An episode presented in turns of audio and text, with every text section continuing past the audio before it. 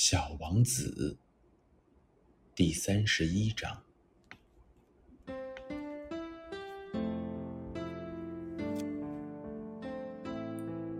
当人们想要说的俏皮些的时候，说话就可能会不大实在。在给你们讲点灯人的时候，我就不那么忠实，很可能。给不了解我们这个星球的人们造成了一个错误的概念：在地球上，人们所占的位置非常小。如果住在地球上的二十亿居民全站着，并且像开大会一样靠得紧些，那么就可以从容地站在一个二十海里见方的广场上。也就是说，可以把整个人类。集中在太平洋上一个最小的岛屿上。当然，大人们是不会相信你们的。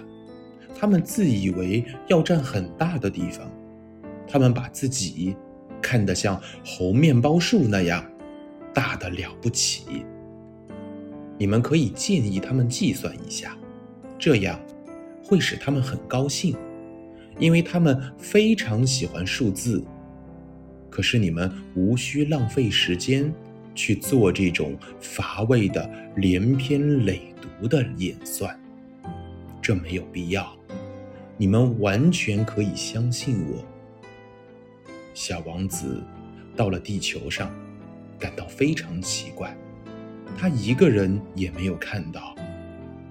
他正担心自己跑错了星球。这时，在沙地上。有一个月光色的圆环在蠕动。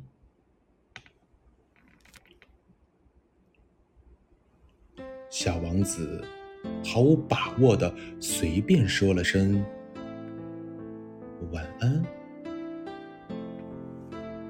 晚安，蛇说道：“落在。”什么行星上？小王子小心的问道。在地球上，在非洲。